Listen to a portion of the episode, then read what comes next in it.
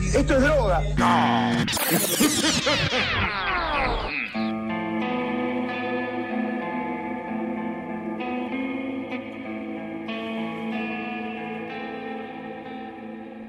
Muy buenas, buenas a todos, ser oyente. Bienvenidos a una nueva edición de Mambo Criminal. Yo soy el Muni y conmigo, como siempre, los inconclusos Santi Barril y Flor Cuncún. ¿Cómo andan, muchachos? No sé. Está inconcluso. ¿No tenés, ¿No tenés una idea completa de cómo estás? No sabría decirte. Saran. ¿Querés saber cómo estoy? Saran. Ser. Eh, Tan, tan, tan. Bueno. Qué suspenso. Humor inteligente, como me gusta. Sí, sí, sí, sí. Inconclusamente inteligente. Inteligentemente inconcluso, como sea. Bueno, ¿y vos cómo andás? Siempre nos preguntás cómo andás, pero nunca te preguntamos vos. ¿Cómo, cómo, cómo se siente Muni hoy? O dónde estás, porque cuando le preguntamos, le preguntamos cómo está, pero no dónde está. Es cierto. Ah, esa es una buena pregunta. ¿Dónde estoy? Bueno, pues estoy en mi casa, o sea, no, no hay mucho misterio. Estoy sentado en mi casa, mirando la computadora, escuchándolos y eh, eh, imbuido por el agradecimiento al fin de esta ola veranista nefasta, abrazado por estos hermosos 23 grados, en las puertas de un otoño, o ya entrado en un otoño que esperamos sea eterno, ¿o no? Ay, Dios, qué poeta. Yo espero entrar en la próxima era glacial, honestamente. Bueno, no me quejaría. Mm, claro. ¿Qué haces? ¿Qué- Uy, ¿estás bien? Sí, moví la mesa. ¿Dónde estás y cómo estás, Santi? Pensaba todo de nuevo. No, acá hay un terremoto. Estoy comiendo tacos. Está bien. Me parecía en Facebook. Santi ha confirmado que está bien durante el terremoto en su casa. Fue, fue, fue a ver terremotos y, y vio un terremoto, así que bien. Bien, bien, bien, bien. ¿Vos, Flor, cómo estás y dónde estás? Yo estoy en mi casa con aire acondicionado y recién he cenado un pollito con arroz. Ah, Que me han inspirado una pareja de mambitos, Apa. este, que les mando saludos, Ima y Male, este, porque me, me antojaron, boludo, bien sus historias que ayer estaban eh, comiendo arroz con pollo y yo dije, yo también quiero. Así, así que hoy cené eso, estoy muy contenta. está bien. ¿Qué haces estalqueando los mambitos? No seas, no, no- no seas así. Son, lo- son los mambitos que, que agregué antes, va, que me agregaron ellos, pero que eh, forjamos amistad antes de que mis redes se cierren para siempre al Uh. público. Antes de la purga. Son la, claro, son la gente que quedó de antes y que son súper buena onda, así que les mandamos saludos. Perfecto, bueno, saludo a toda la gente buena onda. Y hablando de gente buena onda, obviamente tenemos que agradecer la infinita caridad de None, de Jimena, de El Facas, de Tira de Asado, de Mariana, de Pau C y Mambita el Misterio por los cafecitos. ¡Vamos! Muchísimas gracias. ¿Alguno es por mi cumpleaños o son todos porque nos aman en general? Eh, eh, las dos cosas. Bueno. Tanto porque nos aman en general Excelente. como por tu cumpleaños. También, bueno, eso. Gracias a los que saludaron a Flor por Posta, un sí, sí. cumpleaños. Les contesté a todos y leí todos, este, pero acá a modo general de agradecimiento, posta, muy lindos saludos, muchas gracias. Ah, Sí, sí. Y también lo mismo para todos los que nos saludaron por los tres años de Mambo. ah, verdad. Así que muchas gracias por todo. Tres años de, de agradecimiento también para ustedes. Estamos en lo que se dice la primera infancia. En la primerísima primera infancia, sí, sí, sí, sí, sí. En la época genial para que nos traumen y salgamos asesinos seriales. Creo que ya dijimos que ya puede usar triciclo. Las bodas de triciclo. Las famosas bodas de triciclo.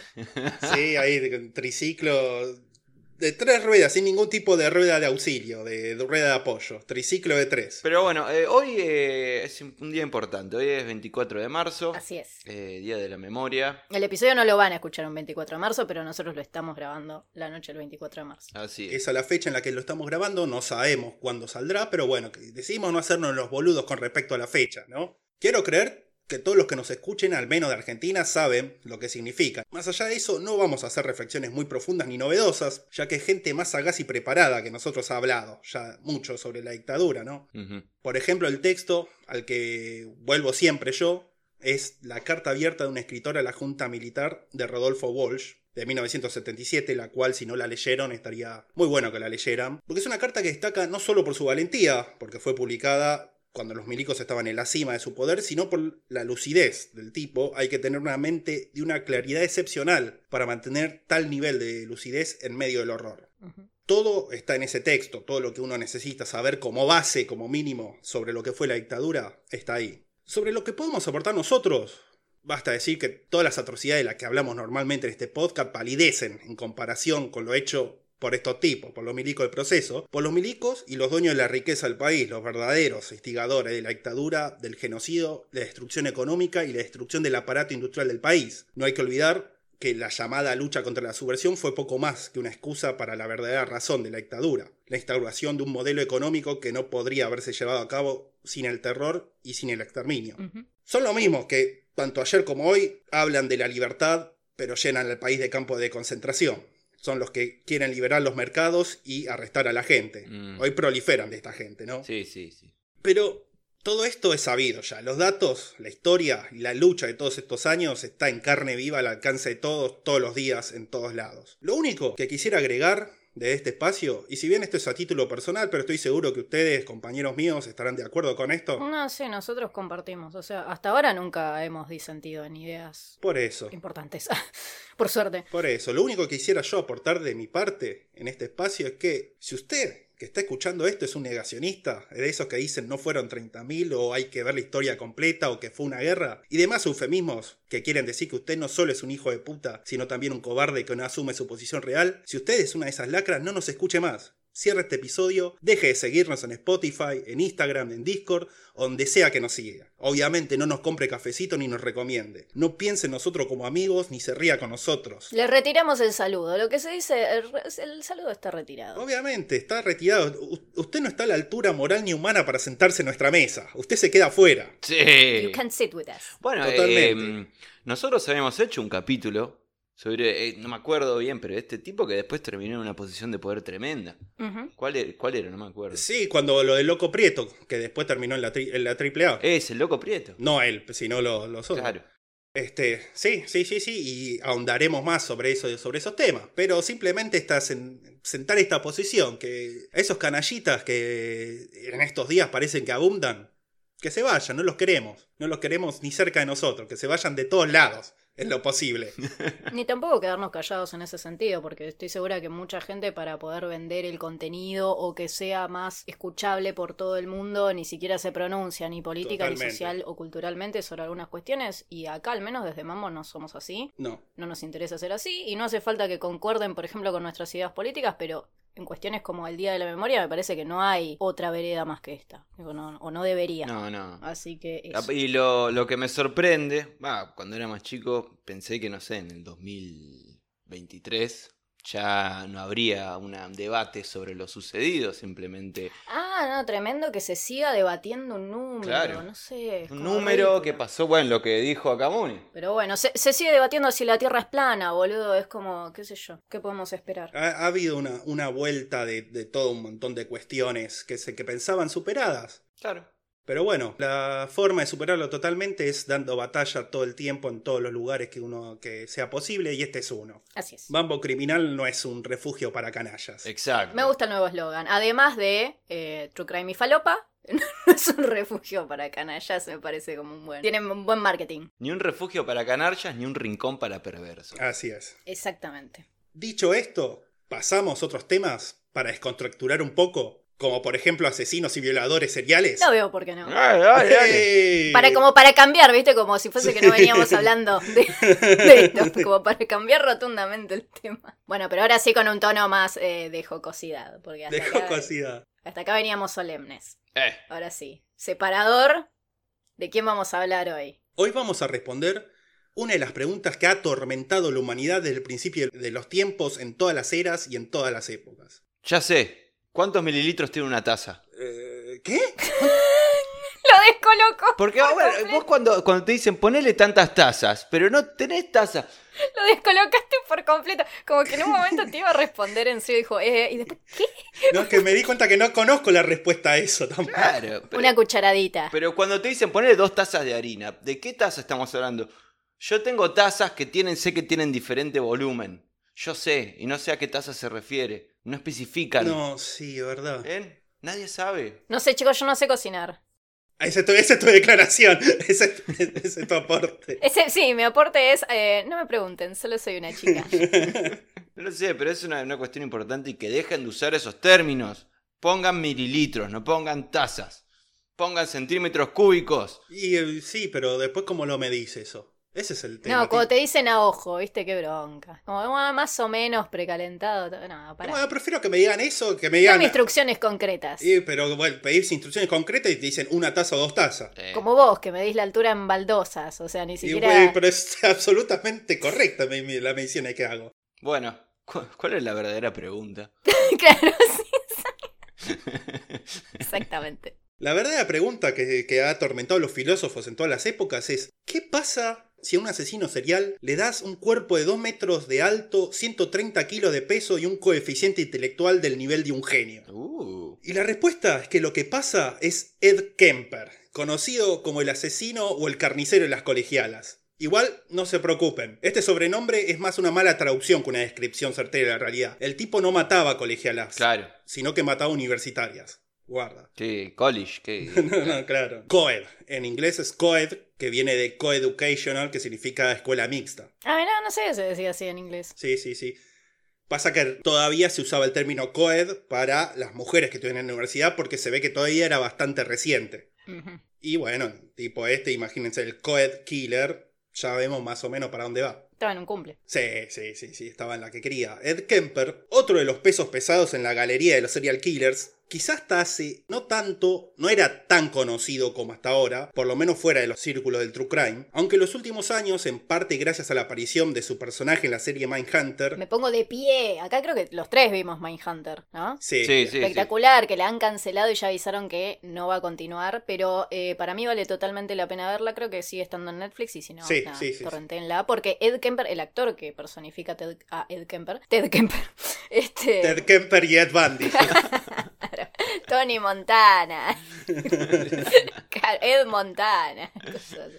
Lo hace exactamente igual y hay incluso dando vuelta videos por YouTube donde te ponen el paralelismo entre el episodio y el Ed Kemper real y cada gesto es calcado, está muy bueno, realmente muy bueno. Sí, sí, sí, así que, y después de, de escuchar este episodio y quieren ver eso, a Kemper más o menos hablando y todo eso, véanse, bueno, tienen Mindhunter porque es una serie de la puta madre, más allá de eso. Y es- tiene muchos otros asesinos, tipo también aparece Charles Manson, Sí. un par más. Sí. Este, Para los que a veces nos preguntan, che, ¿qué podemos ver sobre asesinos? Bueno, ahí tienen uno. Así es. Pero bueno, como dijimos, Ed Kemper, una bestia humana por su físico imponente, pero también por su gran capacidad intelectual. Era un tipo muy inteligente, el chabón. Pero la principal razón por la que es una figura tan importante en todo lo que es las crónicas criminales es por su gusto por hablar. El tipo debe ser el asesino con mayor cantidad de entrevistas, tanto públicas como entrevistas privadas con investigadores de la ciencia del comportamiento del FBI. Justamente este es el argumento de Son tipos del FBI que van a entrevistarlo para conocer la mente de los asesinos seriales. Entonces, el tipo tiene una inmensa cantidad de horas en entrevistas y confesiones en donde habla a fondo sobre sus crímenes, sus motivaciones psicológicas y su modus operandi. Por esta razón, también es que es uno de los asesinos más estudiados de la historia. No llega a nivel de Bundy, Sí.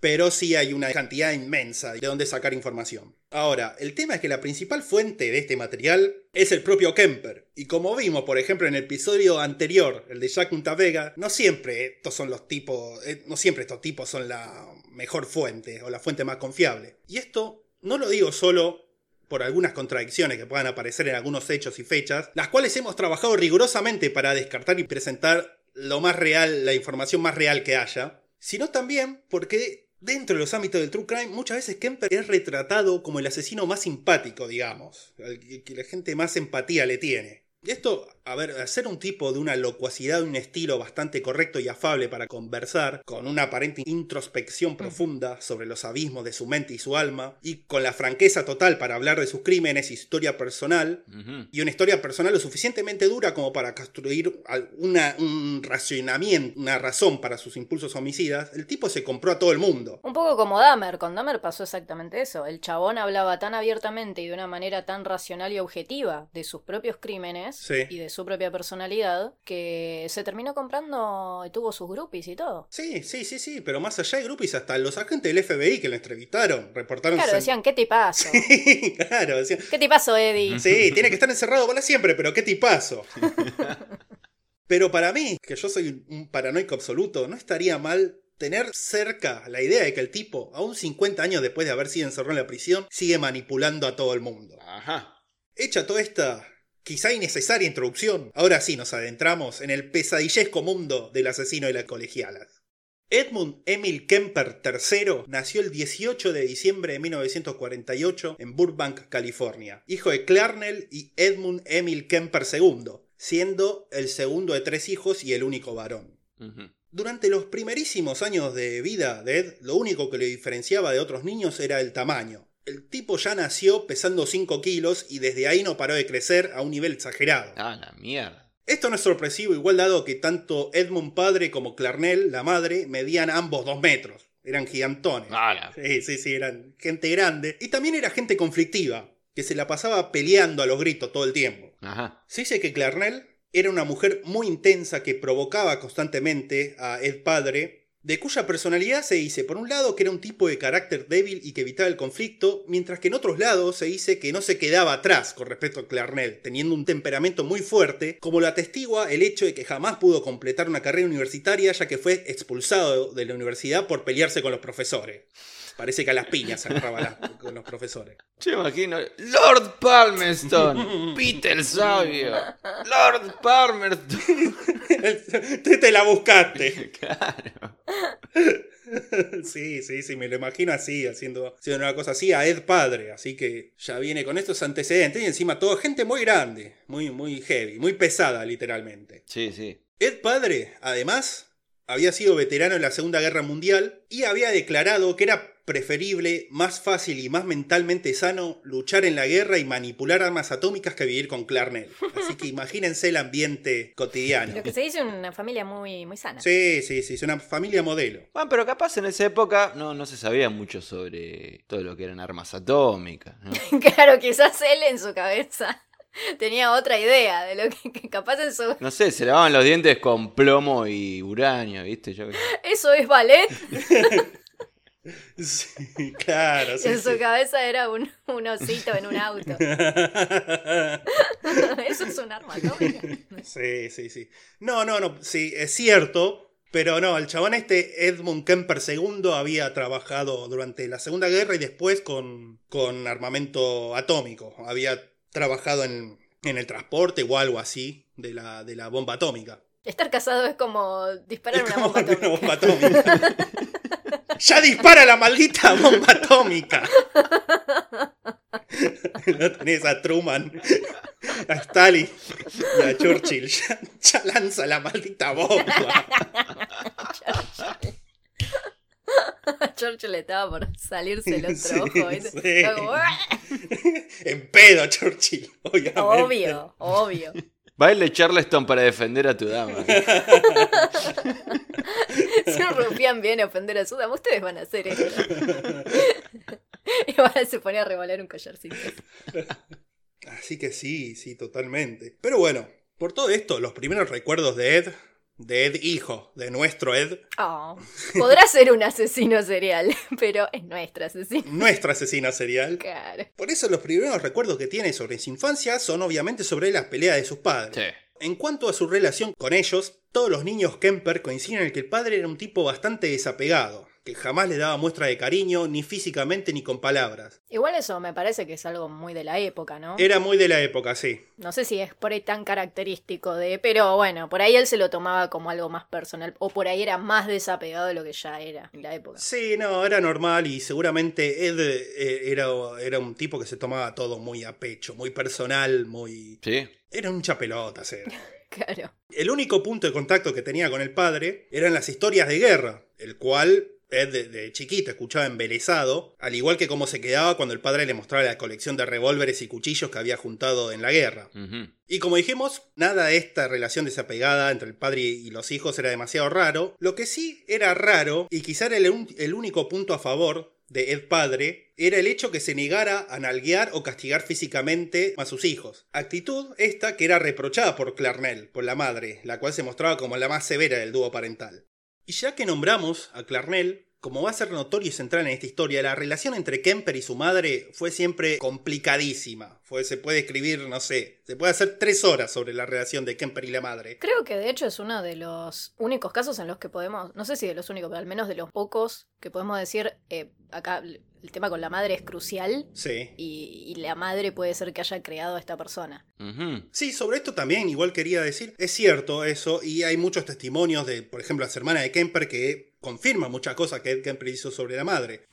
Por otro lado, en general, el único testimonio constante que tenemos sobre la madre de Kemper, de vuelta, es Ed Claro. Kemper mismo. Sí, sí, sí. Pero viste que hay como asesinos que es como, por un lado, impostan sobre la imagen de su madre todo un mundo que en realidad no existe y te dicen los testimonios o, o la historia, Sí. bueno, no, la madre en realidad era una mujer que podrá haber tenido sus errores, pero tampoco como para culparla de esto. Pero acá me parece que la historia de Ed, si, si es como realmente él lo cuenta, me parece que sí, que la relación con él fue el disparador fundamental. Sin la madre de Ed, Ed no hubiese, o sea, le- más vale que no hubiese existido, pero me refiero como asesino serial. Sí. Es posible, es posible. Lo que podemos afirmar, sí, con bastante certeza, es que Clarnell era una mina al menos complicada. Como mínimo, podemos decir eso. Se ha dicho que era alcohólica y que tenía trastorno de la personalidad borderline o límite. Ajá. Pero esto no ha sido comprobado nunca porque jamás fue diagnosticada. Esto fue un diagnóstico que se le hizo después. Cuando Ed tenía nueve años, la familia se mudó a Helena, Montana. Ed Montana. No, ni con Ed Montana ni con Hannah Montana. No, Helena es un pueblo del estado de Montana de Estados Unidos, gracias. Ajá. Allá, el padre, harto de la vida con Clarnell, comenzaría a ausentarse cada vez más veces y por mayor tiempo de la casa con la excusa de razones laborales, hasta terminar divorciándose un par de años después. Ahora, con el padre la mayor parte del tiempo fuera de la escena, Ed se convirtió en la principal víctima de los ataques y abusos de su madre, en parte porque el niño era cada día más parecido al padre, por lo que ella proyectaba en él todas las frustraciones. Sí. Entonces la mina, nada, le gritaba, lo maltrataba, aprovechaba toda oportunidad para humillarlo, especialmente en público, y también instigaba a las hermanas de Ed a maltratarlo, en lo cual tuvo un éxito parcial. Al parecer, la hermana mayor de Ed, Susan, le hizo un par de bromas pesadas durante la infancia, y por bromas pesadas son como las de Homero al rector de la universidad que lo atropelló, ¿no? Porque... Rector, perdone por la broma. Una broma. Le envolvieron la alfombra y lo tiró por un barranco. Y las otras bromas fueron. fueron idea mía también. Sí, sí. No, a Ed intentó empujarlo hacia un tren que pasaba una vez y en otra ocasión lo tiró en la parte honda de una pileta cuando Ed era muy chiquito y no sabía nadar. Sin embargo, no parece haber detrás de estas situaciones intenciones realmente homicidas de parte de Susan, sino más bien travesuras mal pensadas hechas por una niña que también estaba seguramente lidiando el hecho de crecer en una casa tan disfuncional como el de los Kemper. Pero bueno, Ed como todo, recordaría estas instancias para toda su vida y hablaría sobre esto, como diciendo, "Oh, estas son las cosas que me hicieron ir por el mal camino, ¿viste? Claro. Sea como sea, este trato de su madre, el favoritismo que ella mostraba explícitamente por sus hermanas y el rechazo que él sentía por el poco afecto que le había demostrado su padre, y además el hecho que le hicieran bullying en la escuela por ser tan grandote y tímido, le provocaron severos problemas de autoestima, convenciéndolo de que era diferente e inferior al resto de la humanidad, al resto de, de la humanidad, De la humanidad. de la humanidad, Unidad. Claro. Sí, sí, sí. Y volviéndolo un niño retraído, el cual estaba constantemente inmerso en su propio mundo de fantasías. Ahora, el tema es que estas fantasías ya desde muy pequeño eran de un carácter violento y obsesionadas con la muerte. Como ejemplo de esto, con su hermana menor solían jugar a un juego que se llamaba La Cámara de Gas. Eran los Adams. Los hijos de los Adams, boludo. Sí, Jugaremos un juego. Se llama Toquecitos. Y tenía una silla eléctrica. bueno, también jugaban a la silla eléctrica. Excelente. Excelente. Sí, sí, sí, sí, sí. En ambos juegos la hermana hacía que bajaba un interruptor y él se retorcía en el piso, tanto víctima del gas venenoso o de la electricidad, hasta la muerte. Hasta la muerte de juego, no se moría de verdad. él. Claro. No, ¿En serio? bueno, por la duda, para que nadie se asuste. Menos mal que lo aclarás. Sí, boludo, hay que estar en todo. Menos mal que cambió. Menos mal que cambio, hay que estar en todo. Cambio. Cobró vida, bien por él. Sí, deberíamos estar hablando más de eso que de sus asesinatos, o sea. Claro. El tipo es la reencarnación de Jesús, pero además es un asesino serial. Uh, es un buen plot twist. ¿Eh? ¿Eh? Estaría bueno. Patente pendiente, que no nos roben la idea. Claro. También Ed demostraba actitudes en extremo temerarias en sus juegos como caminar por la cornisa de edificios altos o tirarse al suelo en medio de la calle cuando pasaban autos, obligándolos a frenar de golpe. Estas acciones impulsivas podrían identificarse como señales de la necesidad de emociones fuertes presente en la mayoría de los psicópatas o sino también como exteriorizaciones de sus sentimientos violentos y de inferioridad que lo hacían coquetear con la muerte. Puede ser cualquiera de estas dos cosas o pueden ser ambas. El problema es que pronto estas fantasías violentas comenzaron a tener también tintes sexuales, y todo esto a los 6 o 7 años, una edad más temprana que la edad promedio en la que se comienzan a tener fantasías sexuales. Según el propio Ed, estas fantasías comenzaron cuando vio un show de magia ahí cerca de su casa, en el que uno de los trucos consistía en una falsa guillotina que era usada en la joven y atractiva ayudante del mago. Entonces al tipo se le mezcló todo esto de la mina que estaba, que estaba buena, la guillotina, la violencia y todo eso, y desde entonces... Más el haber sido básicamente cenicienta durante su infancia. Como que Sí, sí, sí. Todo muy gira en torno a la figura de la mujer, Claro, en su contra, o sea, según lo que él, él podía entender. claro, claro. Y desde entonces el chabón iba a tener una fascinación y un fetichismo sexual con respecto específicamente a las decapitaciones, más que nada. Ajá. Bueno, sí, como decía Flor este, recién, esta fusión entre la muerte y el sexo se debe en gran parte al miedo y sentimiento de inferioridad que sentía especialmente, específicamente, a las mujeres. Eh, En principio parece contraintuitivo que un asesino serial de mujeres les tenga miedo, pero la verdad es que era este miedo... Les teme tanto que las prefieren muertas. Ah, Pero no te preocupes, te tiene más miedo a vos que vos. Es como nosotros con las cucarachas, boludo. Eh, Claro. escúchame. Es, eh, mira, misma analogía. Ellos te tienen más miedo a Sí, vos. ¿qué me importa? Mirá lo que es ese bicho feo. Hablando de las cucarachas, no de las mujeres, ¿no? Pero. Pero sí, sí, sí. Sí, necesitaba que estén muertas para que no pudieran juzgarlo, rechazarlo o herirlo las mujeres. Es, es- es un- una cosa tremenda. La primera manifestación de este fetichismo violento nuevo que tenía aparecería un tiempo después cuando le cortó la cabeza y las manos a una muñeca que era de su hermana menor después de una pelea con ella. Fue y le dije, le corté la cabeza a tu muñeco Pepito. No, mi conejo Pepito. Ya sabemos cómo Mm, sigue. Mi coneja Pepita.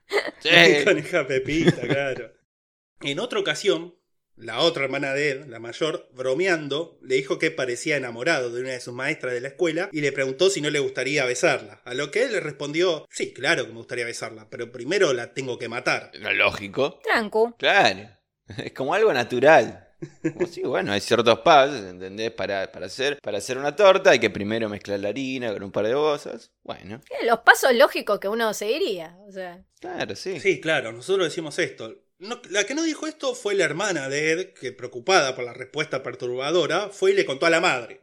Y la mamá hizo lo que cualquier padre razonable y sensato hubiese hecho. lo cagó a cintazos. Aparte, lo encerró en un sótano. A la mierda. Te vas al sótano. Carry, boludo. Eh, sí, sí, sí. Por esto y también porque ella, la madre, decía que te- temía que Ed abusara de sus hermanas. Entonces, a la noche, después de la cena, lo mandaba a dormir al sótano, al cual se accedía por una puerta, la cual era bloqueada a la noche por una mesa que le ponían arriba, dejando a Ed literalmente prisionero hasta el día siguiente. Tremendo. Pero, ¿tenía futbolito?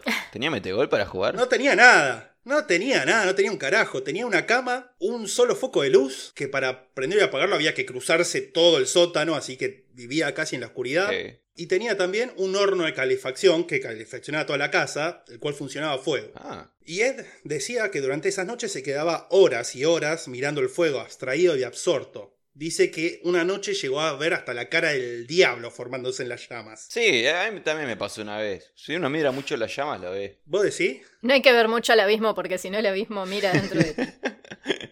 Claro. Sí, boludo, es así. No, no hay otra. Perfecto, bueno, acá tenemos entonces confirmación para Ed. ¿Ves? Acá ya sabemos que en eso no mentía. Por eso no hay que ver al sol, boludo, porque si vos mirás directo al sol ves la cara del Lo diablo. ves al demonio ahí, lo ves a Mandinga y decís, eh, ¿qué pasa? Claro. Eh, pero que hay cara de te mandiga que te pone el tole y que me mal la ropa te dice pero no te lo orto. Ahí te volvés italiano y loco. Eh. Si ves al sol. Que es más o menos lo mismo. Es más o menos lo mismo.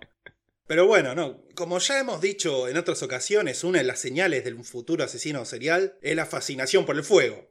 Cosa que ya vemos se cumplió acá con él. Es también durante estas noches en el sótano mientras miraba el fuego donde, según sus palabras, Ed dejó crecer y desarrollar su odio por las mujeres. Odio, obviamente, influenciado por el miedo que le causaba, como por la injusticia que sentía por el trato diferenciado de su madre a sus hermanas y porque lo había encerrado en el sótano. Estaba re enojado por eso. Con un poco de razón, diría yo. Sin futbolito y sin mujeres él pierde la cabeza. Claro. Claro, claro. Pero bueno, ¿ves? Este es, este es otro, otro de los puntos donde se puede debatir largamente sobre la relación de Ed y la madre. Porque decís, está bien, lo encerró en un sótano al nene, tenía nueve años cuando pasaba todo esto. Decís que hija de puta, obviamente, que Ed después va a ser un asesino serial. Pero después. eh, Claro, drástica, pero y sí, ¿qué vas a hacer? O sea, es tu hijo y a la vez tenés que cuidar a tus hijas. Es como... Claro, claro, pero por eso. eh, o sea, la madre lo hizo un asesino serial. Bueno, no hay manuales para ser padre, boludo. Porque Eh, después ve lo que hizo Ed y decís, ah, bueno, pero por ahí tenía que estar encerrado el chabón. Entonces, Claro, pero hubiese tenido que estar encerrado si no hubiese tenido esa infancia, para pensar. ¿Qué fue primero, Ed o, o la madre. el huevo o Ed? Ed o la madre. La madre seguro, porque fue la madre, ¿no? Pero. Por eso digo que este, este caso es interesante justamente por eso, porque no se puede decir esto de muchos de los asesinos de los que hablamos, la verdad. Sí, sí, sí. Y en parte, bueno, por la abundante información que tenemos del chabón, provista por él mismo también. Sí. Pero bueno, la cuestión que ahí estaba Ed en el sótano, dice que también empezó, mientras vivía en el sótano, mientras dormía en el sótano, a rezar antes de irse a dormir todas las noches pidiendo que se muriera toda la humanidad. Cosa que está muy bien, yo no, no lo... Bueno, ¿quién no lo hace a eso? O sea, no me parece muy raro. No, no, no. También ocasionalmente comenzó a mojar la cama, cumpliendo otra de las señales de un futuro asesino serial. Ahí va. Aunque hay que hacer la salvedad de que si estaba encerrado en el sótano sin poder salir durante toda la noche, Y bueno, otra cosa no te quedaba. Pero, Sí. pará. Pero, a ver, podés mear en un rinconcito, no hace falta la cama, Ed. O sea, Y, pero para hinchar las pelotas, así que me encierra, mirá cómo te meo toda la cama. Pero bueno, esto duró hasta volvió el padre de Ed de uno de sus viajes de trabajo largos y vio lo que estaba sucediendo. Entonces, en uno de sus últimos actos, antes de divorciarse de Clarnell, la amenazó con llamar a la policía de los servicios sociales si no sacaba a Ed del sótano. Si no le daba una habitación normal, común y corriente. Y así lo hizo Clarnell, dijo, bueno, está bien, salí, Ed, ¿aprendiste tu lección? Sí, sí, dijo Ed y listo. Ahora, nada de esto mejoró la conducta de Ed. Encerrarlo en el sótano no funciona como método pedagógico, se ve. Más bien todo lo contrario. claro, quédate ahí hasta que se te quite lo loco. Y no. No, no, claro. Porque ahora había comenzado a espiar a la maestra de la que gustaba en la casa de ella, por las ventanas, a la noche y todo, fantaseando con matarla y a veces armado con una bayoneta del padre. Ajá. A la maestra no le hizo nada, aunque sí comenzó a descargar su furia y sus frustraciones, completando la tercera señal de un futuro asesino serial ¿Con animales? con animales. Au. Exactamente. El- el- la triada de la que hablamos siempre. Sí. Piromanía, mojar la cama y tortura o daño de animales. O crueldad hacia seres vivos. X. Claro, sí. En este caso, se trató del gato de la familia, el cual Ed resentía porque pensaba que le daba más bola a sus hermanas que a él. Cosa que es normal, los gatos siempre eligen una persona a la que le dan más bola. Sí. Pero bueno, Ed no se lo podía tomar así. Entonces, para vengarse, lo enterró vivo en el patio de la casa. Un No. par de, y un par de días después lo desenterró, lo decapitó y clavó la cabeza en una estaca en la que después se puso a rezar. No, ya está todo mal con él. No. No, no. Sí.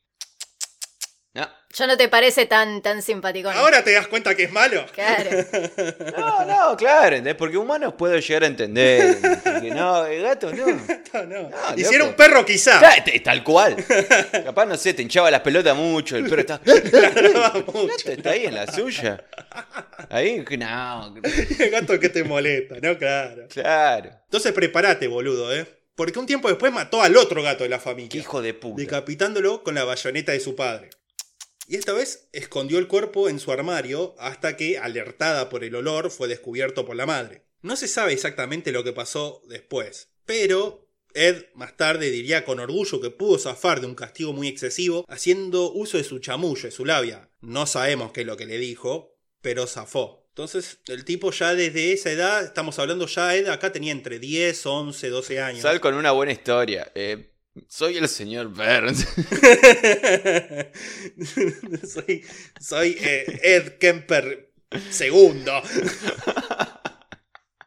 Así que sí, sí, sí, ya tenía una habilidad para manipular gente desde chiquito. Pero como vemos, se le estaba haciendo cada vez más difícil controlar sus impulsos violentos. En una ocasión, ya a esta edad, como dijimos, a los 13 años, mientras limpiaba una de las escopetas del padre, la cual no sabemos por qué la seguían teniendo ahí al alcance de las manos de Ed, supuestamente se le escapó un tiro, el cual pasó rozando a su hermana menor y se escrutó en la biblioteca de la casa. Y la reacción de Ed simplemente fue decir, upa, se me escapó un tiro. A la pelotita. Claro, a la pelotita, dijo. I shot Marvin in the face. Sí, sí, sí, sí. Casi le dispara a Marvin en interface, dijo, y siguió limpiando ahí la escopeta como si nada.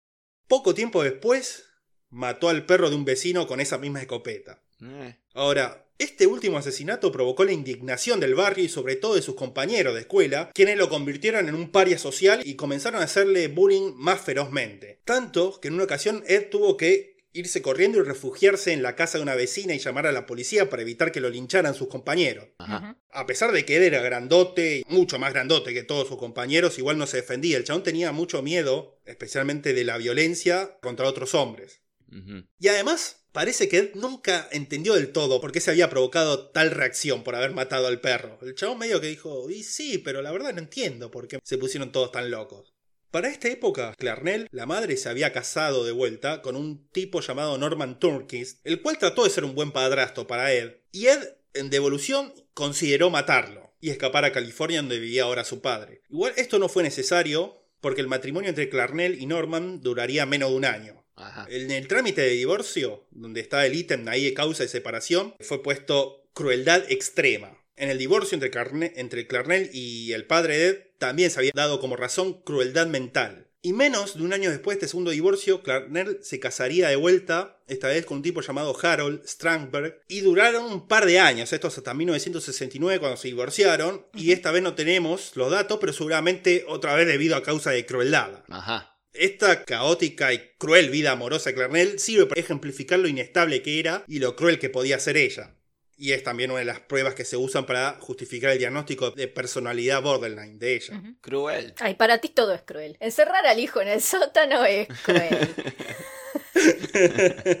Tener todas relaciones conflictivas es cruel. Tener favoritismo por las hijas es cruel. Para ti todo es cruel, Eh, boludo. Perdóname por ser tan cruel, decía Clarnell. Claro. Y te encerraba en el sótano y te daba cabecita de pescado.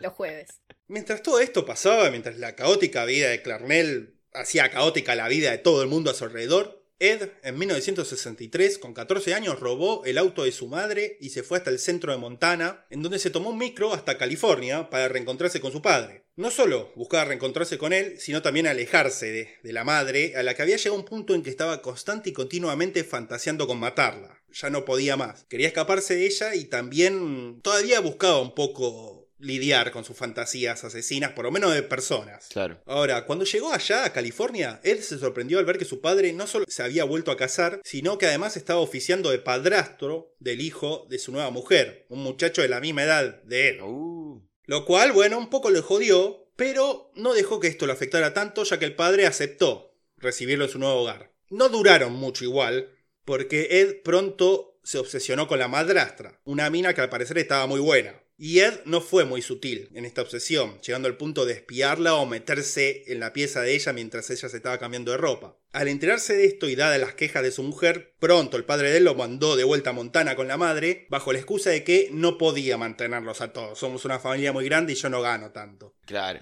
Sintiéndose no solo rechazado por su padre, sino también reemplazado por el hijo de su madrastra, Ed volvió a lo de Clarnell sintiéndose peor que nunca, ¿no? Pero esto no evitó que volviera a intentar alejarse de su madre y para noviembre de 1963 volvió a escaparse y volvió a California, en donde su padre volvió a recibirlo, dándole una segunda oportunidad. Y le dijo, bueno, trata de ser menos creepy esta vez. Claro. Claro. Trata de no ser una vergüenza para nuestro clan. Claro, comportate un poquito. Ed, por supuesto, no, no se comportó un carajo. Eh, llegó al punto de que una tarde en la- donde estaban solos él y la madrastra, cerró todas las ventanas, cerró todas las cortinas y la acorraló contra un rincón. Recordemos que para esta época, a los 13 años, ya medía un metro noventa y estaba por llegar a los 100 kilos. Ah, mierda. Pero no pasó a mayores porque justo llegó el hijo de la madrastra, el cual al ver lo que estaba sucediendo lo corrió a Ed de la casa a los cuchillazos. Claro.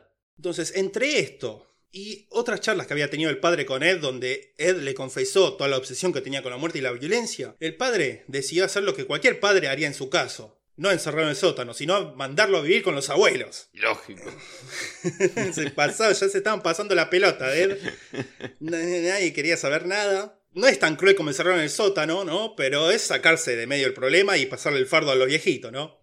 Ahora la cuestión es cómo hizo esto. Porque en diciembre del 63, poco después de que Ed cumpliera los 15 años, fueron a pasar la Navidad en los, los abuelos que vivían en un rancho en el medio del campo en California. Pero a la hora de irse, dijeron, bueno, nos vamos, no, Ed, vos te quedás acá con tus abuelos, chau, nos vemos, y lo dejaron a... No le habían dicho nada, lo dejaron ahí como... ¿Por qué yo llevo valija y ustedes no? Porque sos muy grandote, Ed, tenés que llevar más ropa. ¿Por qué mi boleto solo es de ida?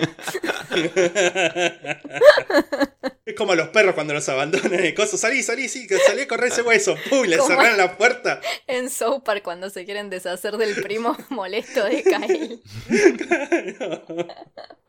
Que terminaba volviendo, aparte.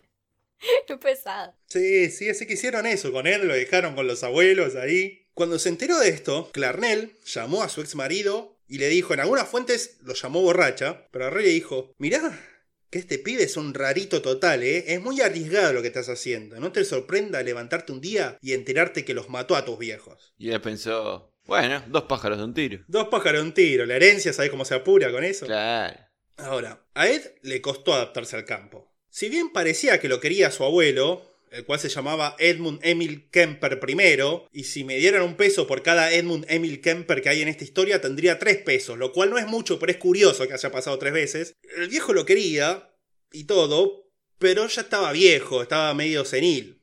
Y con respecto a la, a la abuela, Maud, Maude, no sé cómo se pronuncia bien este, como la, la- Maud. Maud, como la mujer de Ned, ¿no? De- Claro, de Flanders, tal cual. Ned Kemper. Ned Kemper. Ned Kemper. Sí, bueno, boludo, ¿qué te estoy diciendo? Ned Montana. Ned- Es, es él. Ah, todo se relaciona. Todo se relaciona. Bueno, Maud era una mujer artista que pintaba, escribía cuentos infantiles, pero para Ed no. Para Ed era, era una mujer autoritaria, castradora y cruel que actuaba como un carcelero para él y que era la verdadera jefa de la casa. Bueno. No sabemos qué tanto de esto es cierto, pero de ser así llama la atención eh, lo parecido que era la abuela paterna y la madre, o sea, dándole la razón a Freud de vuelta, el padre de Ed, casándose con una mina que era igual que su vieja. Y demostrando que no era solución para nada, porque el chabón se había escapado de lo de su vieja, porque la quería matar y lo manda a lo de su abuela que era igual que su vieja, o sea, un quilombo todo. Uh. La cuestión es que a Ed no le permitían hacer muchas actividades con sus compañeros de escuela, no le dejaban salir mucho y apenas lo dejaban ver televisión, como para tenerlo más o menos controlado. Lo cual tendría algo de sentido, quizá porque se veía que Ed era un pibe raro. El tema es que para que no se aburra tanto le regalaron una escopeta. Astutos. Astuto, sí, no solo era una escopeta, sino que le daban 25 centavos por cada roedor o conejo que matara. Ah. Pero pronto Ed empezó a matar a todo animal que pasara por la granja, o sea, estaba como loco, el chabón disparándole a todo todo el tiempo. ¿Por cuánto me das por el cartero? ¿Cuánto me das por el cartero?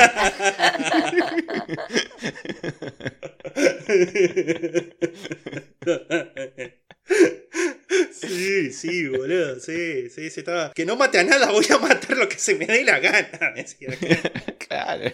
Así que no, cuando empezó a matar de todo, ya le confiscaban la escopeta de vez en cuando, hasta que él prometía que iba a portarse bien, le devolvían la escopeta, él se portaba bien por un tiempito y después empezaba a matar a todo lo que se le cruzara de vuelta y el ciclo seguía y seguía. Sí.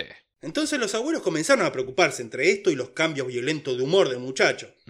Y tenían que estar también constantemente atentos de que Ed no agarrara también las otras armas de la casa, llegando a un punto en que cuando tenían que salir a hacer las compras se llevaban encima los revólveres para que Ed no jugara con ellos en su ausencia. Entonces imagínate los dos viejos, 80, 70 años, yendo armados hasta los huevos, porque obviamente eran californianos, rancheros, estaban llenos de armas y tenían que irse hasta el pueblito a comprar leche con todas las armas encima para que el nieto no, no, no pelotudeara. ¿Agarraste la 38? ¿Qué? ¡Pum! ¡Sí! Creo que sí. ¿Qué? ¿Dónde está Bart? Creo que está conmigo. Bien hecho, asesino. Trataba de pararle para otro lado. Así que sí, totalmente. Años después, Ed seguiría indignado, ofendido por esto. Y decía, ¿puedes creer que a pesar de que había jurado que ni iba a jugar con sus armas, se las llevaban igual? Y sí, Ed, obvio que lo podemos creer. Es hasta lo más sensato posible. Dale, eh, tenés un IQ que se iguala con tu peso. ¿no? ¿Te Con tu estatura. Pues chaval era un armario. Claro, todo eso, todo el armario contenía IQ. Sí, y Q y furia. claro. Es exagerado para alguien de tu tamaño. Lilo y Stitch. La cuestión es que, así dadas las cosas, Ed no tardó mucho en comenzar a fantasear con matar a su abuela de la misma manera e intensidad con la que fantaseaba matar a su madre. Y ya para estas épocas sus fantasías eran tan poderosas que sabía que tarde o temprano iba a terminar matando a alguien. Y resultó ser más temprano que tarde. A ver. Ya que el 27 de agosto de 1964, cuando luego de una pelea con su abuela, Ed agarró la escopeta y le disparó en la parte de atrás de la cabeza aprovechando que ella estaba ocupada escribiendo un cuento. Después le metió dos balazos más. Y no satisfecho con esto, también la acuchilló varias veces por la espalda, con tanta fuerza, con tanta furia, que quedó doblada la hoja del cuchillo. Según él, la acuchilló porque no sabía si estaba muerta y no quería que sufriera más. Eh, La verdad que el chabón le había pegado un tiro por la espalda en la cabeza. O Dale. sea, no mientas más. Dale. Estas cosas dice el chabón cuando lo entrevistan como para, para tratar de que digan, ven que no soy tan malo. Pero el tipo es tan psicópata que no se da cuenta que, por más inteligente que sea, es tan psicópata que no se da cuenta que, que- que nadie le va a creer eso. Que hay límites de cosas que, claro, que no, no, no, sí, no. sí, sí, sí. Hecho esto, llevó el cadáver hasta la pieza de ella de los abuelos y lo tiró en la cama. Y en ese momento escuchó llegar la camioneta de su abuelo, que volvía a hacer unas compras en el pueblo. Entonces, según Ed, que parecía apreciar de verdad a su abuelo, quiso ahorrarle el disgusto de ver a su mujer asesinada. ah, qué tipo bueno. Salió a recibirlo a la puerta de la casa con la escopeta en la mano y al igual que con la abuela le pegó un tiro en la cabeza por la espalda, matándolo en el acto. Escondió el cadáver en el garage y se limpió la sangre que le había salpicado en el cuerpo. Una vez terminada toda esta matanza, se paranoiqueó y se dio cuenta que no sabía qué hacer a continuación. Pensó primero en quedarse en la granja y matar a cualquiera que se acercara a preguntar qué había pasado con los Kemper, pero desechó esta idea como impracticable. Pensó también en suicidarse, lo cual después descartó, y también pensó en desnudar el cadáver de su abuela y, según sus palabras, explorarla sexualmente, Eh, pero le pareció bastante perverso, hasta para él. Ah, Cuando se calmó un poco, decidió llamar a su tan odiada madre para preguntarle qué tenía que hacer en esas circunstancias. Y bueno, mira, pará, lo podés juzgar, boludo. ¿Qué hubieses hecho vos en esa situación? Primero no se pegó un tiro a la vieja. Claro. Bueno, pero una vez que uno está en el baile hay que bailar. Sí, bueno, si hubiese dicho eso, lo hubiese explorado sexualmente a la abuela. Entonces, menos mal que no, no una vez que estuvo en el baile no, no bailó. Claro. menos mal, porque tendría que haberlo contado y hubiese sido un asco. Oh, no. Para mí, para ustedes, para todos los que escuchan, esto, y para todas las abuelas que nos escuchan. Abuela. La, la, la.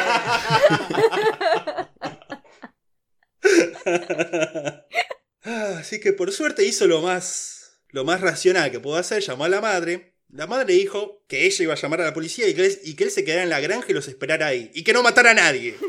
Mientras esperaban y cuando llegaran Nada de matar por tres meses. Sí, claro. Nada de matar. Por tres meses. Yo tengo el castigo para el muchacho. Entonces Ed hizo esto, va, no hizo esto en realidad, cortó con ella y llamó él a la policía diciéndole que había tenido un accidente con su escopeta y sí fue a esperarlos ahí sin matar a nadie. Una vez detenido y llevado a la comisaría, ante la evidencia de los hechos, él confesó que bueno, sí, no había sido un accidente. Y cuando le preguntaron entonces por qué había hecho eso, tipo se encogió de hombros y dijo, "Nah, simplemente quería ver cómo se sentía dispararle a la abuela. Mira, a vos te puede caer mejor o peor, pero es un argumento que uno no puede discutir muchísimo. Porque No, sí, bueno, sí, es una razón eh, quizás polémica. sí, pero es una razón. pero coherente. Es una razón, punto. Pero es una razón. Como no- el chabón no está diciendo, no, porque bajó Jesús y me dijo y los aliens y le van en coche. No, él está- yo quería ver cómo, cómo era. ¿Cómo era? ¿Qué pasaba? El pueblo quiere saber que, cómo- de qué se trata. Claro, y gracias a él, mira, gracias a él sabemos cómo es. Mm. Un poco abogó en nombre de la ciencia. ¿Está bien? Es un tipo honesto. Hay que apreciar que es un tipo honesto. Sí, sí, sí, sí, por lo menos en ese sentido sí, es honesto. Tipazo. Un tipazo, sí. Vamos a terminar creyendo que es un tipazo, ¿no? Yo hice todo esto, yo hice todo esto, todo este episodio para que se caiga el mito de Kemper, pero es más fuerte que nosotros. No, no, no. Llama todo a dos gatitos. A ver. No, para mí nunca va a ser un tipazo. Ya está. Sí, no, ahí ya de ahí ni olvido ni perdón. Sí, no, no, no. No, no acá eh, tipo de los asesinos tipo de petiso orejudo de esa escuela, no. Y- no. pero no sabemos nada de los gatitos, no sabe qué hacían los gatitos. Por ahí vendían leche Envenenada en envenenada las escuelas. Ujú. ¿Vos necesitas adoptar un gatito? Y Sí, vas a. sí. Yo sé que en cualquier momento vas a adoptar un gatito y, y vas a vas a ponerte todo gatuso. Claro, porque acá paréntesis, para los mambitos, Porque este si no es un chiste interno. Este, estamos eh, tiseando muchísimo a. Muni para que adopte gatitos. Sí. Y ya, ya va a caer, eventualmente va a caer. Yo lo único que voy a decir, preferiría mil veces que me adopte un gato a mí. Pero bueno. bueno, es absolutamente posible. bueno, entonces. ¿Por qué? ¿Por qué no hacen campaña por eso? Está bien. Pero primero tener un gatito y después Pero hablar. cuestión que Ed Kemper. Ed Kemper. Estábamos hablando de Ed Kemper, no de mí. Kemper. Moni. Atento. Moni. Kemper. Moni. Kemper. Kemper. Ed Kemper en primer momento quedó bajo la autoridad del sistema penal de menores de California, en donde le hicieron una serie de evaluaciones psiquiátricas que dieron como resultado que Ed sufría de una esquizofrenia paranoide. Este era un diagnóstico totalmente errado. Lo de Ed era claramente un trastorno de personalidad antisocial, también llamado psicopatía, pero como hemos dicho otras veces también, en aquella época se usó el diagnóstico de esquizofrenia como una especie de comodín para cualquier tipo de patología mental que no pudiese ser Creo que hoy explicada. Y también. un poco ahora también. Digamos todo eso. Exactamente. Un poco hoy también. Sí, pero no, pero, pero a un- tipo antisocial, un psicópata, hoy le decís que es un psicópata, no decís que no, es No, un bueno, hay, hay un par más que sí que es verdad que ya tienen su propio nombre, pero tampoco, o sea, hoy en día se sigue haciendo lo mismo, solamente que sabemos más de otras patologías quizás, pero sí, vos entendido. ¿Por qué me discuten a mí? ¿Por qué? ¿Yo qué le... ¿Acaso yo no vengo con toda... Hasta que no adoptes un gatito, este reinado de terror no va a terminar. Mirá, acá tengo un gatito. ¡Miau! Tengo hambre y tengo frío. Sáquenme de acá. Moni me. Esperá, ¿qué? ¿Cómo te llamas? ¡Miau! ¿Cómo que miau? ¡Raúl! Raúl, boludo. Dijo Raúl, ¿no escuchaste? ¿Cómo te curas? Raúl. ¿Cómo te curas? Sáquenme de acá. Ahí está mi gato. ¿eh? ¿Te gustó, Raúl? Sí, sí, la verdad, maravilloso.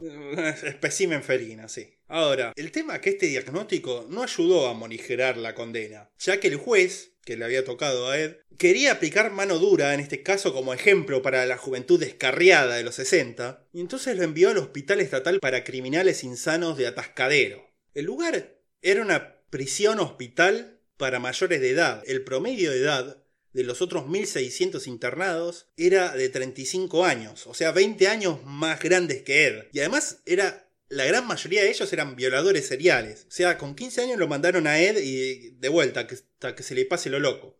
Uno pensaría que en estas circunstancias Ed hubiese sido pollo, sí. pero acá entró a jugar más allá del físico la inteligencia del pibe. En los test de coeficiente intelectual, primero le hicieron uno que le dio 135 de punto de resultado, que es altísimo. Entonces dijeron, no, esto está mal, hay que hacérselo de vuelta. Si lo hicieron de vuelta, le dio 145. Por eso no es raro que, desarrollando habilidades sociales que hasta entonces no sabía que tenía y desarrollando su inteligencia, lograra manipular y adaptarse extremadamente bien al lugar, siendo querido por los demás internos, a quienes le caía bien ese pibe que siempre estaba dispuesto a escuchar con toda atención sus historias de crímenes y violaciones, y también logró causar una buena impresión en el staff médico del lugar, el cual estaba absolutamente sobrepasado de laburo, ya que eran solamente unos 10 profesionales para los 1600 prisioneros. Un poquito lo que se dice eh, sobresaturado el sistema de salud. Claro, Mal. claro. Entonces, los chabones obviamente vieron un pibe que era, que era servicial, que era amable, que era simpático. Dijeron, sí, venía, ayudanos. Claro, grandote, con capacidad de controlar, eh, en todo caso, Claro. y de intimidar con su propia presencia. El, el tipo más útil que puede entrar. Claro, claro. Entonces, bueno, ahí estaba Ed gozando del buen ánimo de todo el mundo. Le hicieron más evaluaciones psiquiátricas. Lo primero que hicieron fue rechazar por completo el diagnóstico de esquizofrenia, ya que Ed no presentaba, según sus, sus palabras, ¿no? De los médicos, ni ideas ni pensamientos desorganizados, no presentaba delirios ni alucinaciones, ni evidenciaba pensamientos bizarros. Lo que sí, no parecían ponerse de acuerdo en cuanto al diagnóstico correcto ya que se lo diagnosticó en tener, entre otras cosas, rasgo de personalidad perturbada del tipo pasivo-agresivo, desorden de la personalidad negativista, trastorno borderline, trastorno histriónico, paranoide, dependiente, antisocial y o trastorno de la personalidad por evitación. Diagnóstico un tipazo. No, todo esto debe estar mal. Diagnóstico un tipazo. Sí, sí, sí, sí, no, no. Diagnóstico, una mala niñera. claro, una mala madre. Una mala madre niñera. Ahora, y entre las actitudes que hagan cuenta de toda esta batería de desórdenes estaban la de, y de vuelta cito, resistir pasivamente la concreción de tareas rutinarias, sociales y ocupacionales, quejas sobre sentirse incomprendido y poco apreciado por los demás, ser malhumorado y discutidor, expresar envidia y resentimiento contra aquellos percibidos como más afortunados, expresar quejas exageradas y persistentes sobre mala fortuna personal y alternar entre ser hostilmente desafiante y luego mostrarse arrepentido. Todas cosas de las que somos culpables todos, me parece igual. Mientras las lleva leyendo, creo que todos somos más o menos así. Nosotros tres, digo, ¿eh? No se hagan los boludos. no sé, no sé. sí, sí. A pesar de todo esto, de vuelta, poco a poco usando su poder de manipulación, se ganó la confianza de los doctores aunque él por dentro los consideraba a todos ellos una manga de charlatanes y estos boludos no saben una mierda de mí, ¿sabes cómo lo, lo, manejo? A esto lo fumo bajo el agua, dijo. Y gracias a esta confianza que se había ganado, terminó convirtiéndose en una especie de asistente del sobrepasado staff médico del lugar. Entre sus obligaciones estaba la de organizar y categorizar los papeles de historias clínicas y prontuario de los detenidos y también asistir a los doctores durante las evaluaciones a otros pacientes. Y esto le proporcionó dos cosas valiosas. En primer lugar, estudiando las historias clínicas y prontuarios, tomó notas mentales de los crímenes cometidos por los detenidos, tanto en la forma en que lograron violar y asesinar a otras personas, la forma en que trataron de encubrir sus actos y especialmente los errores que llevaron a sus detenciones. Básicamente estudió todas las formas de matar, violar y salirse con la suya. Dice que la lección principal que sacó de todo esto es la de jamás dejar a un testigo vivo. Pero por otro lado, también al asistir en las evaluaciones psiquiátricas, pudo aprender fácilmente qué debía y qué no debía hacer y decir en estas situaciones para dar la apariencia de ser un paciente en pleno proceso de rehabilitación. Claro, es como que te hagan laburar en el psicotécnico para eh, poder manejar. Claro. Y es como, y bueno, ya un poquito ya sabes cómo funciona pasar los psicotécnicos en general. Entonces, sí, bueno. Sí, sí, sí, sí. Se estudió en psicotécnico de memoria, eso fue básicamente lo que hizo. Mira. Eh, básicamente hizo eso. Le dieron las llaves a un manipulador, como pasó en muchos otros casos, de que, de que han estado Sí, claro. en lugares donde pueden estudiar los casos, donde pueden manipular la información que llega a los medios o, Como, claro, o los como, contactos policiales. como Ted Bundy cuando le dieron el, puesto en el Comité ese de Defensa contra la Inseguridad contra las Mujeres. Tal cual. Exactamente lo mismo. Tal cual. O sea, paren, paren de hacer eso. ¿No ven que está pasando una y otra vez? Es que te están a cargo de 1600 enfermos mentales, 10 nada más. En algún momento se iban a confundir. Si va un traspapeleo iba a haber. en algún momento iba a salir iba a salir uno libre y un médico iba a quedar encerrado. Claro. Olvídate. Sí, sí, sí, la cuestión es que sí, pasó eso, porque como se estudió todas las respuestas y todo lo que tenía que hacer y decir y cómo comportarse y todo eso, las evaluaciones fueron todas positivas, y como resultado, el 18 de diciembre de 1969, el día que Ed cumplía 21 años, la mayoría de edad, el tipo fue declarado rehabilitado y puesto bajo libertad condicional. Ajá. Ahora, el cuerpo médico del lugar lo consideraba totalmente readaptado para la vida fuera de la cárcel, pero puso una sola advertencia. Indicaba que bajo ningún punto de vista, jamás Ed debía volver a vivir junto a su madre. Ajá. Apenas salió del lugar, Ed se fue a vivir junto a su madre en Santa Cruz, California. Sí, sí. A ver, lo cierto es que tampoco tenía muchos otros lugares a donde ir, ¿no? El padre ya lo había rechazado antes en favor de su nueva esposa y su hijastro, y más ahora después de haber matado a los abuelos, no, no iba a vivir con el padre. No, no, no, no la veía muy posible. No, no, no, no. Entonces le quedaba a la madre porque no tenía amigos afuera, las con las hermanas no iba a vivir, entonces se agarró y se fue a vivir con la madre. Sin embargo, se puede decir que Ed intentó al principio, aunque sea un poco, readaptarse a la vida en sociedad. Hasta tuvo una cita por primera vez con una chica a la que conoció apenas salió en libertad. Pero pronto sus deficiencias sociales quedaron expuestas, ¿no? Porque la cita se llevó a cabo en un Burger King y Ed solo tenía como tema de conversación las películas de John Wayne, del cual era fanático. Y por supuesto no le podía hablar sobre su obsesión con la muerte y de los cinco años que había pasado en un loquero por matar a sus abuelos, ¿no? No hubo segunda cita ni, ni, ni otra cita con otra chica. Y el tema es que, además de la dificultad que tenía Ed para socializar, especialmente con las mujeres, también el mundo al que había salido era un mundo totalmente diferente al mundo que era cuando el tipo entró al hospital mental. Por ejemplo, en 1964, cuando mató a los abuelos, por ejemplo, Estados Unidos recién estaba entrando en la Beatlemanía. Para cuando salió en libertad ya había pasado Woodstock. O sea, imagínate eh, todo el proceso cultural, social que hubo en el medio, el hipismo y toda la época de los 60 de, de cambios políticos, culturales y sociales que se dio. El chabón se los perdió todo, estaba perdidísimo cuando salió. Porque especialmente la gente joven como él era lo que más lo había vivido. Claro. El tipo ni siquiera sabía usar la jerga de la época, ya que había pasado todos esos años rodeado de gente adulta, presos y violadores. Era Burns entrando como con el gorrito violeta. ¿Y cómo salió eh, el, el score del equipo local? Claro, y los otros hippies le respondían, no sé, él no está viejo. ¡Qué bajón de onda! Qué bajón de onda. Presta un dulce. Le decían, no, te vamos a... Vendemos el concepto de complementación kármica. Y él le decía, el karma solo puede ser complementado por el cosmos.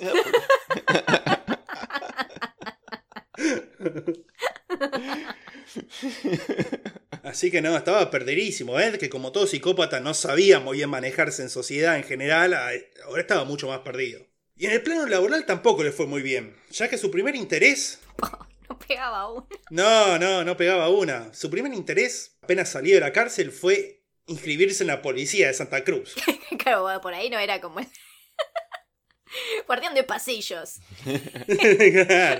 sí, no, sí, sí, el típico respete mi autoridad, eso quería ser Kemper. Porque estaba atraído, como muchos de estos tipos, atraído por el uniforme y la chapa. Claro. Sin embargo, no fue aceptado en la policía. Pero no por los antecedentes como pensaría uno, sino porque era demasiado alto. O sea... ¿Cómo? Se ve que hay, hay una altura mínima y también máxima para pertenecer a la policía, aunque extrañamente no parece haber un límite de peso, por lo que vemos. claro, un límite de anchura no hay. Un límite de altura sí, pero de anchura no. Lo único que importa es la prueba del traje de baño. Un momento. Sí, sí. Le afeité la entrepierna a mi abuela por nada. Ay, Dios. Como consuelo le quedó que al menos se hizo amigo de los policías del lugar y comenzó a frecuentar el bar favorito de la fuerza, el Jury Room, en donde era bienvenido y querido por sus formas más conservadoras comparadas a la de la juventud de la época. Según todos los canas que paraban ahí en este bar, Kemper era una especie de groupie de la policía. Estaba siempre dispuesto a escuchar alguna historia o saber las investigaciones o casos del momento. Aunque finalmente Ed consiguió un empleo como trabajador vial del estado de California, así construyendo autopistas, manteniendo las autopistas, la carretera, los caminos, todo ese tipo de cosas. La madre Clarnell le rompió las pelotas con esto diciendo que no era un trabajo de estatus, no era un buen laburo. Le decía, ¿por qué no, nene, no, no te buscas otra cosa? Lo mismo que le había hecho al viejo de él, que era electricista y también le hinchaba las pelotas por el laburo, lo mismo le hacía con, con Ed Kemper. Clarnell, por su parte, trabajaba como administrativa en la Universidad de California, en la sede de Santa Cruz, por eso se había mudado ahí. Y era raro porque una especie, Clarnell era una especie de Dr. Jekyll y Mr. Hyde, ya que era querida y considerada una persona agradable, eficaz y trabajadora en el trabajo, pero cuando volvía a la casa con él se convertía en la misma vieja arpía de siempre. Ajá. Porque además de los mismos desprecios, regaños y peleas de siempre, ahora Clarnell acusaba a Ed también de ser un vago que se la pasaba tomando cerveza todo el día, sin ningún tipo de ambición para salir de ese empleo de poca monta que tenía. Y acá es donde yo, yo me siento personalmente atacado por Clarnell. ¿Qué te pasa, la concha tuya? O sea, ¿qué, qué tiene de malo estar tomando cerveza todo el día en un trabajo menor y sin ambiciones? Es la mejor vida que puedes tener. Capaz si lo dejaba tranquilo no, no, no, no volvía a matar. Eh, ¿ves? Capaz. Nunca lo sabremos ahora. Muchas gracias. Pero bueno, dado todo esto, apenas cuatro meses después de salir del hospital mental, Ed ya estaba nuevamente sumido en sus fantasías violentas. Ajá. Así todo intentó encauzar un poco su vida, ya que después de un par de meses trabajando logró juntar lo suficiente para irse a vivir a un departamento él solo. Sin embargo, esto no logró apartarle del todo de su madre, ya que ésta lo llamaba frecuentemente y se le aparecía a la casa sin avisar Oh. día por medio, para romperle la pelota, más o menos. Ese tipo de relaciones, la de Kemper y la madre, viste, que son muy tóxicas, pero no pueden quebrarse, medio que se complementan autodestructivamente. Bueno, ese es el tipo de relaciones que tenían. Pero bueno, ahí estaba Kemper, siguió ahorrando un poco más de guita, se compró una motocicleta, con la cual se sentía un patrullero en la autopista, dando vueltas por las calles y rutas de Santa Cruz y alrededores, pero el tipo, siendo un psicópata, manejaba como un loco y chocó enseguida. Después de eso reparó la moto y la volvió a chocar, fracturándose el brazo esta vez. Pero parecería que este segundo choque no fue su culpa igual porque cobró plata del seguro, una plata de un arreglo también judicial con la persona que lo había chocado, y esta vez decidió comprarse, en vez de arreglar la moto, decidió comprarse un vehículo más seguro, un Ford Galaxy amarillo. Un auto casi tan icónico para el True Crime Como el de, claro, el de Ted Bundy. como el escarabajo, el, escara- el escarabajito amarillo de Ted Bundy, sí. Mirá. El tema es que con tanto choque, tanto gasto de dinero y con el brazo roto, alejándolo del trabajo, pronto no pudo seguir manteniéndose y tuvo que volver, humillado, a vivir con su madre, la cual estaba esperándolo para alargarle todo el veneno. ¿Ves que sos un inútil, que no podés mantenerte? Vuelve el perro arrepentido. Al sótano hasta que se te quite lo Sí, inútil. claro. Sí, decí que no tenían sótano en esta casa, si no, cerraba de vuelta, los mandaba a los escobazos al sótano.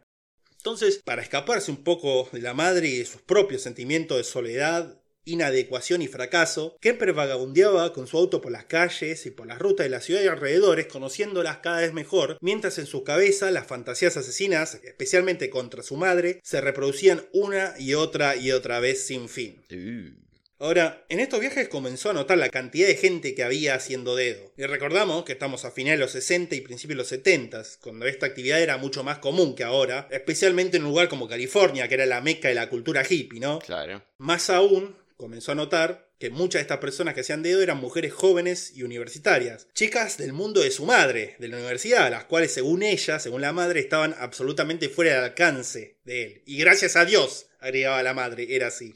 A la mierda. Entonces, con el tiempo, Ed comenzó a darle aventones a aquellos que hacían dedo en la ruta. En principio levantaba a cualquiera, y esto lo hacía para ir, digamos, trabajando sus habilidades sociales, para hablar con la gente, tratar de hacer amigos. Se ponía a leer cómo hacer amigos.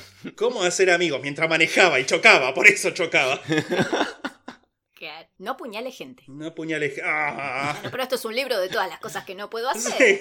Eddie Eddie no. no, Eddie Eddie, no. Matar a la hippie rica. Le faltó el, la, la anciana, el que iba cruzando la calle. Sí. bebé. claro, por eso no entró la policía. Claro. Pero bueno, hacía esto para dar eso, para tratar amistades o para levantarse minas, porque pronto empezó a levantar exclusivamente mujeres. Y se dio cuenta que su aspecto excesivamente conservador, junto a su físico imponente, muchas veces intimidaba a las minas, que preferían no subirse a su auto. Entonces se dejó crecer un poco el pelo y adoptó una actitud más relajada y hasta gentil. En general. Con el objetivo, obviamente, de seducir a alguna mina, ¿no? Porque estaba desesperado por ponerla al chabón, por tener sexo e intimidad. Pero lo cierto es que todos sus intentos fueron infructuosos, porque el tipo o se quedaba mudo en la timidez, o sonaba como un freak, o como un pajero, pero nunca podía dar el punto justo. La única gente con la que se llevaba bien era con la policía. Pero bueno, ahí estaba, Ed, absolutamente frustrado por todas estas situaciones que se estaban dando. Así que a medida que el tiempo pasaba y no obtenía resultados, su resentimiento y su furia empezaron a acumularse. Y de a poco las fantasías de seducir a alguna de sus pasajeras se fueron convirtiendo en fantasías de violaciones. Ahora, siendo un tipo que estaba en todos los detalles, pensó que teniendo un auto tan llamativo y él mismo teniendo una apariencia tan llamativa, siendo tan grandote, esas violaciones no debían terminar en otra forma que no sea en un asesinato, para no dejar ningún testigo. Debido a esto también comenzó a levantar gente en otras ciudades y universidades de la zona, como la famosa Universidad de Berkeley, notorio centro de la militancia estudiantil, política y feminista del país de esa, de esa época. Yes. Zonas, obviamente, también con una inmensa cantidad de mujeres jóvenes, brillantes y combativas, el tipo de mujeres por las que su madre era apreciada en su trabajo, y de vuelta, tipo de mujeres que, según su madre, Ed no tenía ningún tipo de oportunidad. Las que él amaba odiar, boludo, básicamente. Claro, sí, sí, sí, sí, sí, sí. Por eso justamente, claro, el tipo de mujeres que más odiaba. Ed se pasó como un año entero haciendo esto, levantando gente y co- reconociendo la- la- la- la- las carreteras, los caminos, las diferentes ciudades y universidades. Y comenzó de a poco a hacer pequeñas cosas que convertían sus fantasías de a poquito cada vez más y más en realidad. Por ejemplo, cuando llegaba una pasajera se desviaba de la ruta, pasando por lugares aislados y poco frecuentados en medio de las montañas y vegetaciones californianas, Ujú. midiendo la reacción de las mujeres. Claro, no se mandaba de una como otros haciendo estupideces. Es como que, den- o sea, bueno, de nuevo, ahí su IQ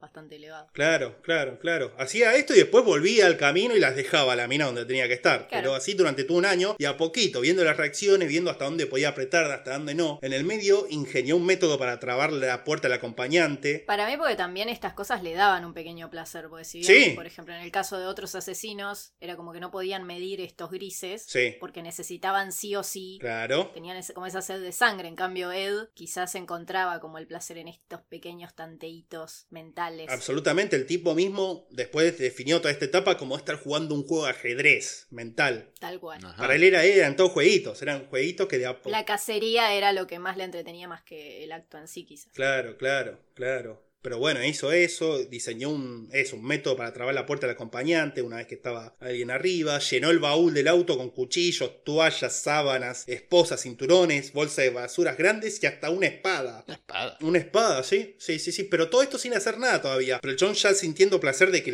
la tenía encerrada en el auto y con toda llena de armas alrededor. Sí. Sabiendo que si él quisiera, podía mandarse una. ¿Por qué así es así? Lenta pero metódicamente, Ed Kemper iba preparando el terreno para comenzar a hacer realidad de una vez por todas sus fantasías más oscuras. Y luego de un año de prepararse, finalmente el 7 de mayo de 1972 iba a llevarlas a cabo estas fantasías con una víctima real.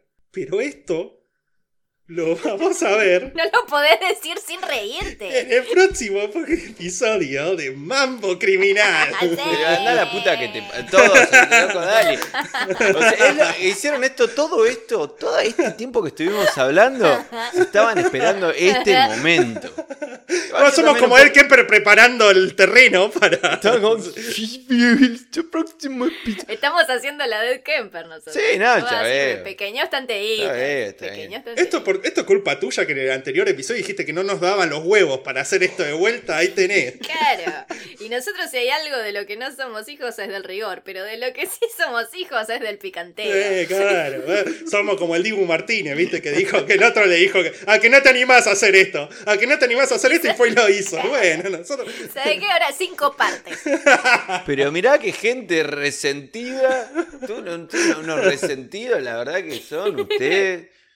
No, no olviden. No, loco, no, no, no puede ser. Pero bueno, está bien. Yo acepto. Nos querés así igual. Yo acepto como son ustedes, acepto las fallas en su personalidad. La gente no nos va a dejar mentir este resentimiento que va a decir que nosotros tenemos es lo que hace este programa tan especial. ¿O no? No, igual ya, me, ya pensé que no iba a ser un único capítulo, un, un personaje de tal calibre, tanto figurativa como literalmente. Sí, eso mismo. Exactamente, exactamente. Sí, no, obviamente. Obviamente no iba a poder entrar todo en uno con el Kemper. No, no, no. Pero bueno, imagínate, porque imagínate que no, no arrancamos todavía con ningún asesinato de su, de su, digamos, de su raíz ¿Qué va a delictiva. hacer? Una, como una pizza de ocho partes. Es Más o menos. Mira, Y es un tipo grandote, Ed, así que va a llevar un- millones de episodios hacerlo. Está bien, perfecto. One thousand billion.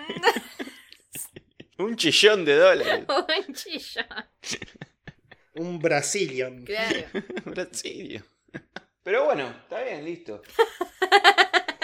Quedamos así, ¿no? Está bien, loco, está- ya está. Quedamos así. Bueno, pero mirá, si tiene más ganas de Ed Kemper hasta que salga la segunda parte. Ya le dijimos, tiene a Mindhunter Claro. ahí para verlo. Escucha, cuando, cuando, cuando yo me reciba y vos necesites un tratamiento, ¿entendés? Te voy a dar la mitad del tratamiento.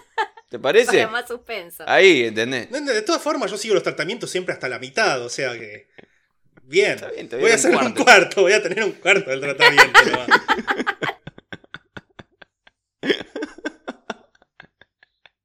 Pero bueno, está interesante el, el- este tipito, ¿eh? La verdad. Además, no es culpa nuestra, es culpa de Kemper que a- habló tanto que tenemos tanta información del chabón que es culpa de él. Enójense con Ed Kemper, no con nosotros. Al final de cuentas. Nadie se puede enojar con él, ¿viste? Es verdad. como algo que está medio como que no sé, hay una traba ahí. Sí, sí, vos lo ves y decís, ah, bueno, no, miralo a Kemper. Vamos a enojarnos con Mooney.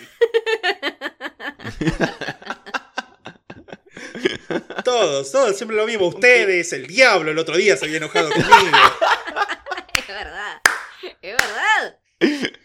Sí, porque estamos jugando al diablo entre los tres y los bichos se enojan conmigo nada más. A ellos los dejan ahí corretear por todo el coso. Habíamos, habíamos llegado a la parte del acto que. Del acto. ¿Cuál es? ¿El acto 4? Que está Diablo. Eh, sí, el 4.